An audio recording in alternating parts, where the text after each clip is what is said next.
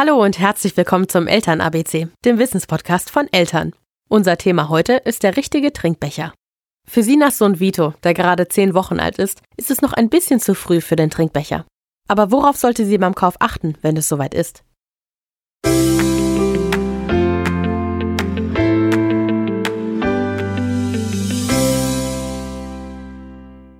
Es sind ja noch ein paar Monate hin.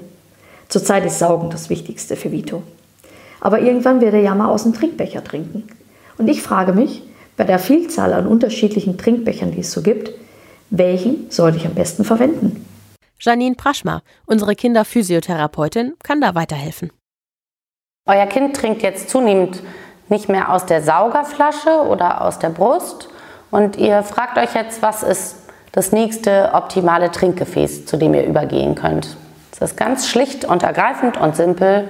Ich empfehle euch ein Glas oder einen Plastikbecher. Der Mechanismus der, des Mundes ist genau der gleiche. Der Plastikbecher ist natürlich ein bisschen sicherer, weil er nicht in Scherben zerbricht, wenn er runterfällt. Und ihr dementsprechend euer Kind auch eher mal damit alleine hantieren lassen könnt. Was wir aber auf jeden Fall wollen, ist die Zunge, die beim Saugen sehr weit vorne agiert im Mund, dass die sich zurückziehen kann.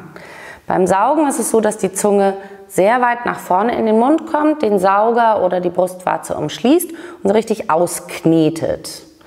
Und der nächste Entwicklungsschritt im Mund, um gut trinken zu können, ist aber, dass wir möchten, dass die Zunge sich in den Mund zurückzieht, in den Zungengrund legen kann und trinken und essen empfangen kann.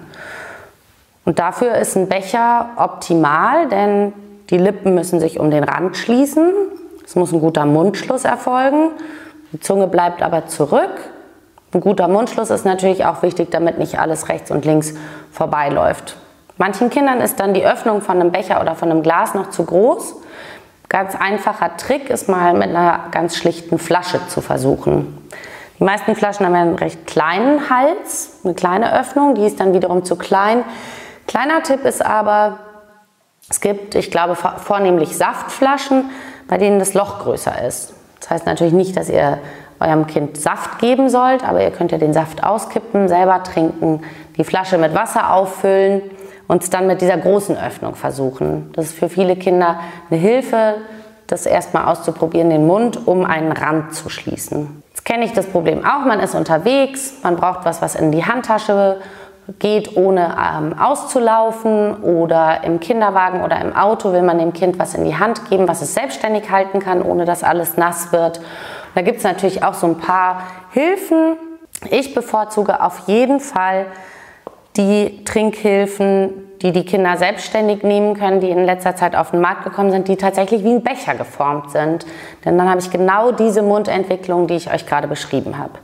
Hier schließen die Lippen wie um einen Becher und müssen ein bisschen ansaugen, weil bei diesem Modell ist es so, dass eine Gummilippe den Becher verschließt, damit er nicht auslaufen kann. Es gibt da unterschiedliche Mechanismen, damit eben das Auslaufsichere, einigermaßen Auslaufsichere gewährleistet ist. Wichtig ist, dass ihr darauf achtet, dass die Kinder wie bei einem Becher den Rand umschließen müssen. Und dann gibt es, wie gesagt, unterschiedliche Mechanismen, die das Ganze verschließen. Mit Henkeln können sogar die kleineren den schon gut halten und der Deckel drauf macht es noch tropfsicherer. Was ich nicht besonders schön finde, sind alle Trinklernhilfen, die wie so ein Schnabel geformt sind oder die so einen Nüpsel haben, den man rauszieht mit dem Mund. Denn das führt immer dazu, dass der Mund sehr schnabelmäßig nach vorne kommen muss und die Zunge immer angeregt wird, an diesem Schnabel oder Nüpsel zu spielen. Und wir wollen ja, wie gesagt, dass die Zunge sich zurückzieht. Deswegen würde ich all diese Trinklernhilfen nicht so empfehlen. Ein Mittelding sind alle Trinklernhilfen mit Strohhalm. Da ist es so, dass der Mund sich nicht wie so ein Schnabel formt, sondern um den Strohhalm schließt. Das ist eigentlich schon wieder viel schöner.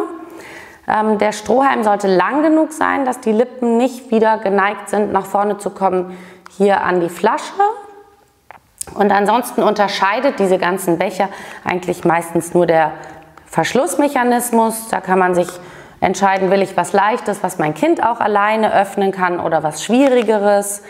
Aber der Auslaufschutz ist bei eigentlich allen gewährleistet, weil die Strohhalme ein Ventil drin haben. Und so bleibt auch bei diesen Modellen das Auto und die Handtasche trocken.